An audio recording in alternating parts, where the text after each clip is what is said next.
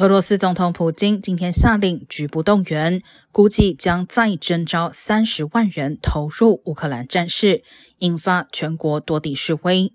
独立监督组织 OVD Info 指出，在俄罗斯全国二十四个城市的示威中，至少有四百二十五人被拘捕。法新社记者表示，在首都莫斯科一条主要购物街上，穿着防暴装备的警察至少拘捕了五十人。